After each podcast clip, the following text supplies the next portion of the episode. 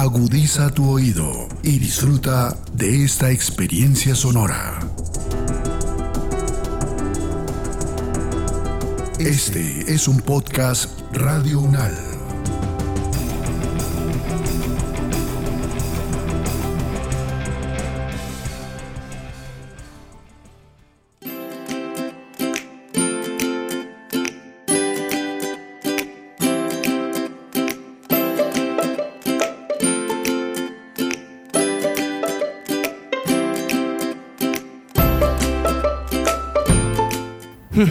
Este son los Paralímpicos de Tokio, ¿no?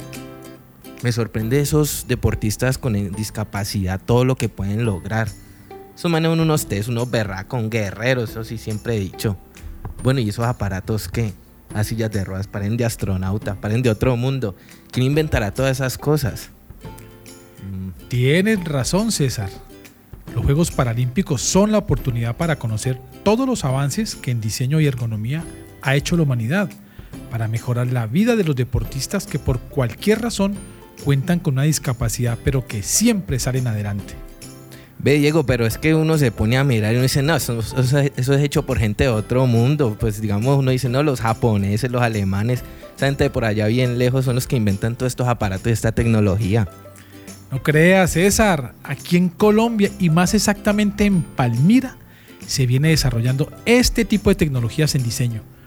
Hoy vamos a conocer a la profesora Patricia Herrera Saray, docente del programa de diseño industrial de la Universidad Nacional de Colombia, sede Palmira. Tiene una alta sensibilidad por el diseño social y prueba de ello es su interés por la ergonomía en beneficio de los adultos mayores y la población en situación de discapacidad. Para empezar, doctora Patricia, porque tengo que decir doctora, ¿qué debemos entender por ergonomía y cómo desde el diseño industrial se logra mejorar la calidad de vida de toda esta población. Diego, César, encantada de estar con ustedes y demostrarles la experiencia que, tenemos desde el Departamento de Diseño Industrial. Bueno, eh, en primer lugar, el diseño es una herramienta poderosísima. Este constituye en sí mismo una acción que implica adaptación, creación, innovación, transformación pues lejos de lo que muchos podemos pensar, el diseño no solamente se refiere a la proyección de productos o servicios como sillas, motocicletas, eh, escritorios, autos, se extiende a todas las circunstancias de la vida, proporcionando nuevas experiencias.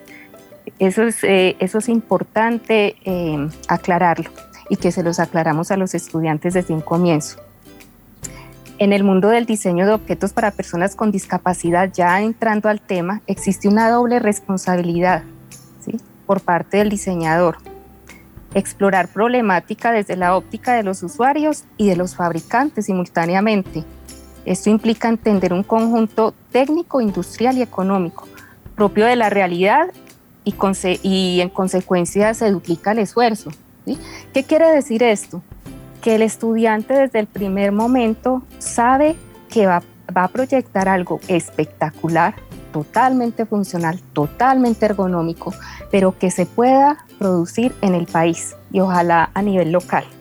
Ahora bien, por otro lado, la ergonomía pues tiene un vínculo con la discapacidad de la tercera edad desde hace mucho, mucho tiempo y se ha tratado desde la literatura, diferentes autores. Eh, la ergonomía es una disciplina de carácter multidisciplinar, hay que aclarar esto. Ofrece respuestas a los requerimientos de inclusión a las personas con discapacidad y tercera edad, fundamentalmente en el ámbito del trabajo, y cada vez está realizando más, eh, se están realizando más demandas en el ámbito de las actividades de la vida diaria. Pues tiene a su disposición una serie de herramientas necesarias para analizar los factores que intervienen en esta relación usuario-producto-entorno y trabaja de la mano de la gerontología, de la sociología, de la psicología, de la fisiología, entre otras disciplinas. Entonces, eh, estos dos elementos, estos dos eh, disciplinas, ergonomía y diseño, forman un combo espectacular para el trabajo con discapacidad y tercera edad. Ve, profe, entonces, ¿cómo así? Entonces, aquí en Colombia, ¿qué? ¿Nos estamos envejeciendo? Porque es que a veces uno pues yo tengo la impresión de que a toda hora uno se va quejando y pues uno dice, uy, se fue, se me está yendo como la juventud, tantas cosas. A veces uno piensa que es el tema de las posiciones, el uso mal del asiento, es que uno coge cualquier cosa para sentarse y uno a veces ni entiende el por qué es que ese asiento trae esas características. Pues viendo esto, ¿de qué forma es que esta situación hace que sea tan importante el trabajo de ustedes? Sí, eh, definitivamente la ergonomía trabaja, eh, trabaja en primer lugar desde el usuario y con el usuario. ¿sí? Se trabaja eh, eh, pues todo lo que es diseño participativo totalmente. Em, y aquí pues hablando en el tema de, del envejecimiento y la tercera edad, pues sí que, sí que lo trabajamos. Y créanme que para un estudiante eh, ponerse en los zapatos de una persona en la tercera edad y, o una persona con discapacidad, pues es, difícil, ¿sí?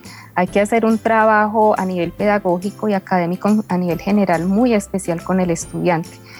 Eh, es un tema que está en furor y que desde el diseño no lo podemos dejar atrás, ¿sí? porque América Latina y en América Latina y el Caribe pues eh, se está envejeciendo y, y va a pasos agigantados.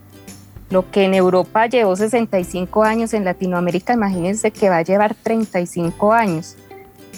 En este momento el 11% de la población total tiene 60 años. Imagínense que en el 2030 va a representar el 17% de la población. ¿sí? Y en el 2050, uno de cada cuatro habitantes será mayor a 60 años. Entonces, ¿cómo no tomar en cuenta el tema de la ergonomía aplicada a este tema? porque vamos a ver que dentro de unos años nuestros futuros profesionales del diseño se van a, se van a tener que enfrentar por lo menos una vez a alguna situación o algún problema generado por, por este tipo de usuarios. Eh, claro, el envejecimiento constituye un proceso multidimensional de los seres humanos. Sabemos que cuando hablamos de tercera edad, se piensa en el final del camino, el final de la vida, pero este final ha ido aumentando en su duración en los últimos tiempos. Ahora los días finales se han convertido en años finales, en décadas finales. Eso sí, para muchos estas décadas llenas de enfermedades, llenas de productos y espacios mal diseñados. Y es ahí donde entra la ergonomía de la mano con el diseño. Porque si bien pues eh, nuestros abuelos y nosotros vamos a vivir un poco más, el aumento de la esperanza de vida no se traduce en calidad de vida, eso hay que aclararlo y se lo aclaramos a los estudiantes desde ahora. Y pues ahorita se los estamos comunicando a ustedes. Profesora Patricia, la expectativa de vida que se alargó también incrementó muchísimas de las enfermedades crónicas, como la diabetes, las mismas eh, enfermedades cardiovasculares, el cáncer, que es decir, de los trastornos de salud mental. En ese orden de ideas, este panorama, cómo impacta precisamente el desarrollo en el diseño de la aplicación de la ergonomía y sobre todo atendiendo de que usted da una cifra muy contundente. En pocos años, el 25% de la población será adulta mayor. Sí, Diego, la ergonomía aquí se consolida como una herramienta fundamental para el análisis de, la, de las personas en situación de discapacidad y, y de la tercera edad eso sí, es de anotar que la intervención ergonómica no puede reducirse solamente a los aspectos físicos y al estudio de las ayudas técnicas que estas personas utilizan. Se requiere ir más allá, hacia una ergonomía constructiva que implica además de la situación física, ver al usuario en sí mismo con sus habilidades, sus expectativas, su formación, eso sí, sus limitantes, sus dolencias, eh, las limitantes en sus actividades de la vida diaria. Entonces, de acuerdo a lo anterior, se presenta dentro de la ergonomía una rama que se llama ergonomía de las necesidades específicas, ¿sí? Eh, que, que, se enfoca principalmente al diseño y desarrollo de objetos, sistemas, equipos destinados a colectivos con características especiales, sean niños, personas adultas, personas jóvenes. Eh, y también hay una disciplina que está surgiendo que se llama el gerontodiseño. ¿sí? que es, es un, apenas lo estamos trabajando y lo estamos aplicando en, la, en las asignaturas en diseño industrial de factor humano y va de la mano de los conocimientos de la tercera edad a nivel de patologías, tanto, físicas, tanto físicas como mentales, y se, van de la mano con la ergonomía y el diseño para generar productos y espacios para mejorar la calidad de vida de estas personas. Entonces, eh, desde este aspecto, desde estas disciplinas, eh, pues vemos que se están preparando y el diseño echa mano de ellos. Ve, profe, hay una preguntita. Si ustedes están innovando en el tema, pues desde la academia y pues del diseño industrial de la Universidad Nacional C de Palmira, pues para muchos, muchos que estamos aquí intentando conocer un poco el tema de la academia, sabemos que es muy bueno.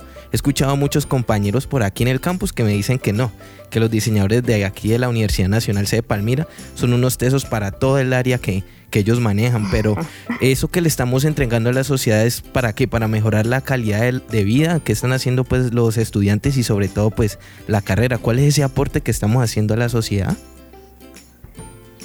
Eh, uy, mm, bueno, eh, César, eh, qué buena esta pregunta porque primero que todo, desde el Departamento de, la, Diseño Industrial de la Universidad de Palmira, el primer aporte como, como docentes y académicos que nosotros estamos eh, pensando es evidenciar eh, todas las posibilidades que ofrece el diseño industrial para optimizar las relaciones que establecen las personas en situación de discapacidad con actividades de la vida diaria que es responsabilidad del diseñador eh, industrial orientar su desempeño al mejoramiento de la calidad de vida de dichos usuarios.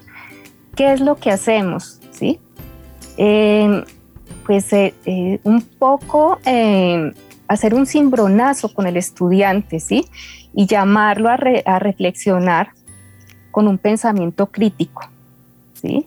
y, que proponga soluciones dirigidas al mejoramiento de la calidad de vida, como les dije anteriormente, por medio del diseño de objetos amigables, accesibles, universales. Es importante comenzar a crear conciencia con ellos ¿sí? sobre estos cambios sociodemográficos que, que se está presentando en el mundo actual.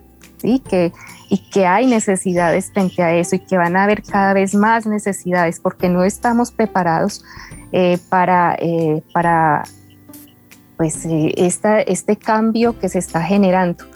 Y pues obviamente lo estamos viendo y ellos mismos lo ven con sus abuelos, con tal vez un, un amigo, un hermano, un familiar que tuvo un accidente y tiene una discapacidad permanente o temporal. ¿sí? Entonces, como diseñadores, pueden generar ideas y se puede, y se, tanto a nivel interno como externo. Entonces, para eso eh, nosotros los estamos preparando, ¿sí? Y pues les estamos dando esa luz. hay otra serie de conocimientos a nivel tecnológico que, pero nosotros nos estamos encargando desde el grupo de investigación ergonomía y sustentabilidad mostrarles este mundo, porque definitivamente lo van a enfrentar, lo van a enfrentar en los próximos años como profesionales. Bueno, a propósito eh, del grupo de ergonomía y sustentabilidad, quisiera preguntarle cómo se logra evidenciar, y hablemoslo ya desde el punto de vista de la práctica en la vida cotidiana de estas personas que tienen movilidad reducida, cómo se evidencian esos beneficios a partir del aporte científico y los desarrollos que usted ha venido haciendo en los últimos años. Bueno, Diego, primero que todo hay que aclarar que mm, eh, nosotros tenemos un dicho desde el diseño y es que en el papel todo funciona, ¿sí? Y en la maqueta todo funciona. Pero resulta que cuando ya nos enfrentamos al usuario real es que vemos eh, eh, pues las situaciones que se presentan, ¿sí? Entonces, desde el grupo de investigación ergonomía y sustentabilidad de la mano de la profesora Aliana Castro y, y Adriana Castellanos, pues hemos eh, indagado temas relacionados con los factores humanos y el diseño ergonómico, pero no nos quedamos ahí. Resulta que la Universidad Nacional de Colombia tiene una serie de recursos eh, eh, pues, que, lo, que, se, que son dados por medio de convocatorias y nosotros aplicamos a esas convocatorias. sí, hemos aplicado la mayoría de las veces con mucho éxito. ¿Qué implica esto? Pues que nosotros nos comprometemos en este caso a generar proyectos que van a quedar con los usuarios reales, ¿sí? Sea eh, un geriátrico, sea una persona con discapacidad en, su, en su hogar, ya reconocida. Eh, bueno, el caso es que eh, llevamos, tenemos teniendo ya pues la parte, el dinero podemos generar proyectos, proyectos reales. Entonces, eh, pudiendo hacer esto, contactamos este tipo de espacios, hacemos un estudio, empezamos un tipo, un, estudio eh, muy profundo con los estudiantes en el semestre. Ah, bueno, y esto se puede hacer en, proyecto de grado también y, en una asignatura que se llama Nodo Proyector, Proyectual Diseño y Uso. Y empezamos a hacer eh, este estudio, digamos, en un centro geriátrico y detectamos necesidades. ¿sí? Pues esas necesidades son detectadas obviamente con ayuda de psicólogos, con geriatras de del espacio o personas que nosotros eh, eh, podemos buscar como asesores y que nos apoyan desde sus disciplinas y generamos proyectos. Hemos generado una serie de proyectos eh, tanto para el desarrollo físico, para el desarrollo motor en general, para el desarrollo mental, juegos, elementos para ejercicios, eh, para terapias y que si se hacen en el nodo que es una asignatura, pues luego los estudiantes la retoman en proyecto de grado y la siguen perfeccionando cuando se van por esa línea de factor humano. Entonces, eh, a nosotros nos ayuda mucho es eso. Los recursos eh, financieros que se gestiona, que gestiona periódicamente el grupo de investigación por medio de la participación de convocatorias. Entonces es una satisfacción muy grande porque el usuario queda satisfecho y los alumnos quedan eh, con el conocimiento y pueden volver a retomar el proyecto como se ha hecho en varias ocasiones. Ve, profe, mira que estaba aquí, pues interesante toda esa información y entonces yo me puse aquí a, mirar en internet sobre el tema de los eh, discapacidad y sobre todo lo que han hecho y pues aquí aparece que es que en el año 2016 a un deportista colombiano que participó en los Olímpicos de ese año en la modalidad de lanzamiento de disco y de jabalina, ustedes le ayudaron a diseñar esa silla de ruedas. ¿Cómo fue esa historia?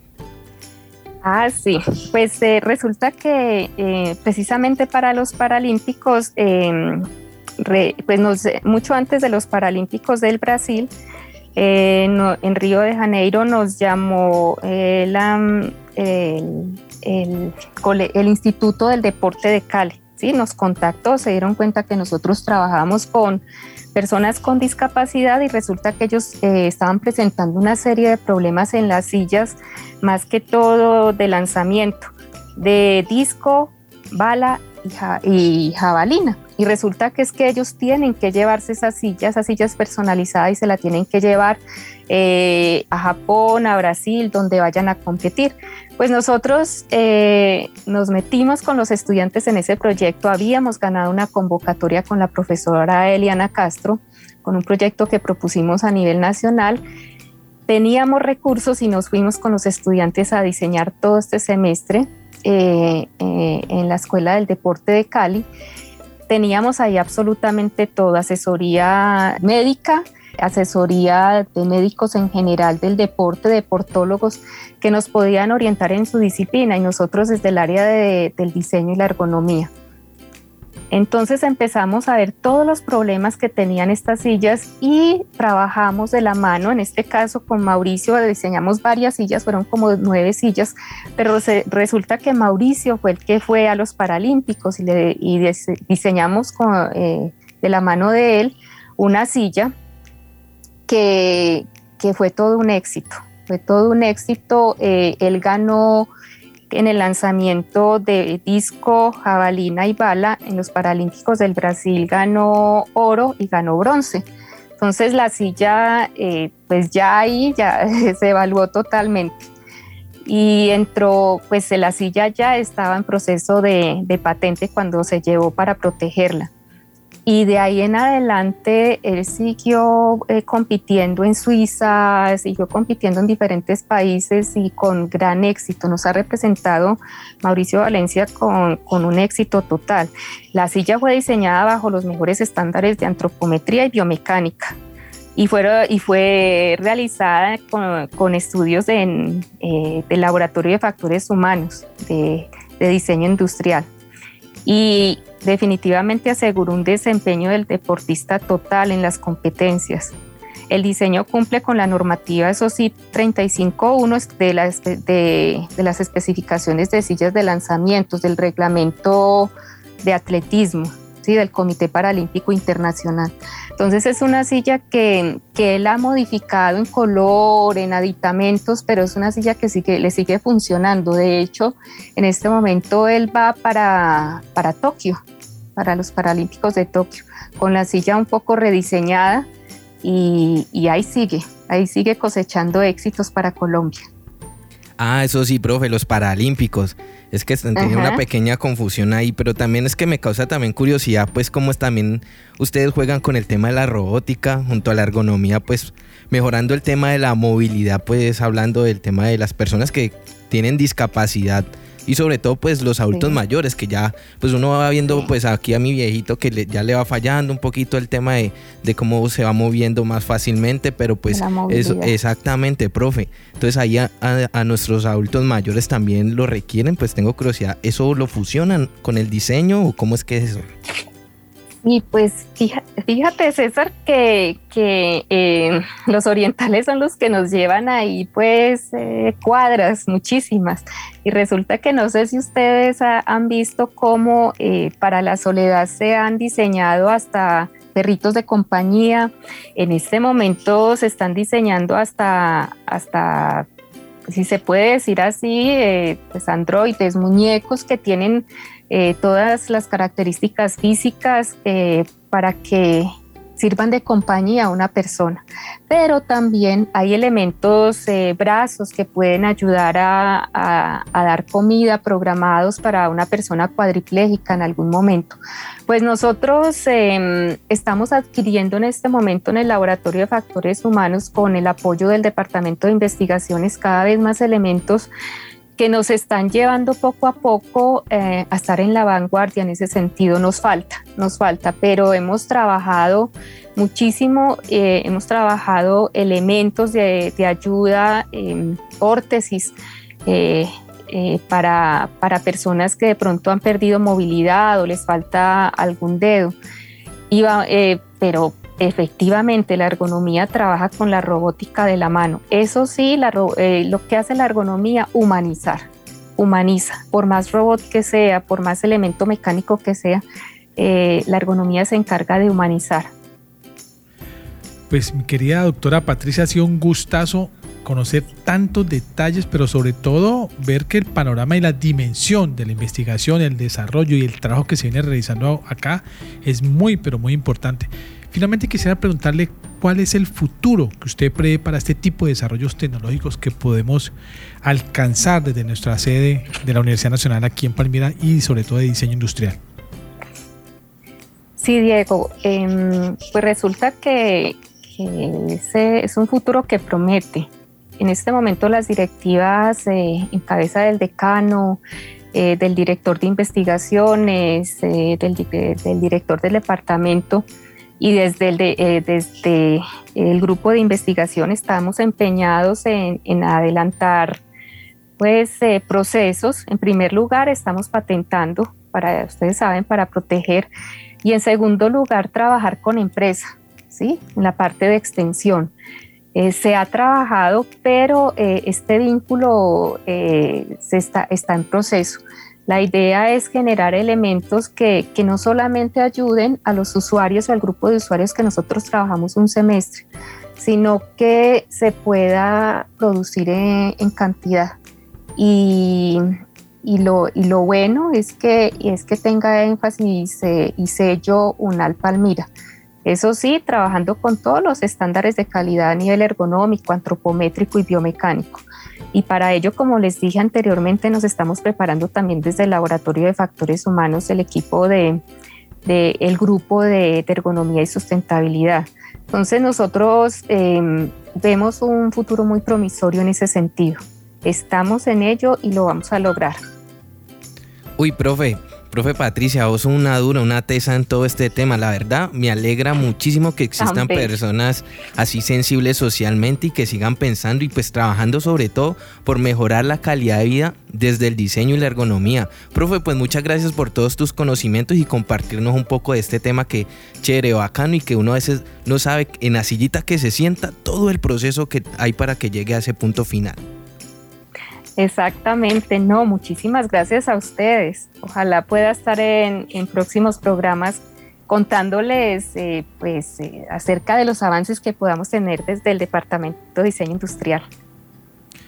Bueno, César, creo que nos debemos sentir muy orgullosos de nuestros docentes de la Universidad Nacional de Colombia, sede Palmira. Desde el diseño industrial tendremos un mundo mejor, incluyente y más equitativo para todos. Nos vemos mejor, nos escuchamos en otro Biotendencias.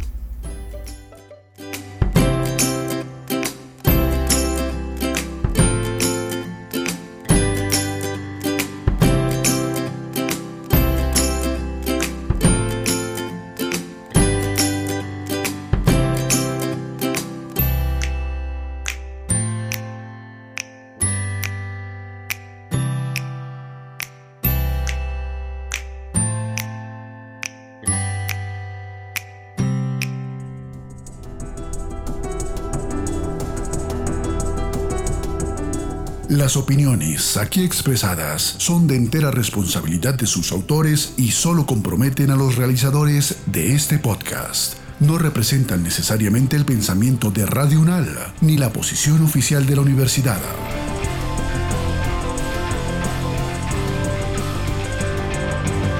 Este y otros podcasts en nuestro sitio web podcastradio.unal.edu.co. Síguenos en nuestras redes sociales. Nos encuentras como Podcast Radio UNAL, Universidad Nacional de Colombia, proyecto cultural, científico y colectivo de nación.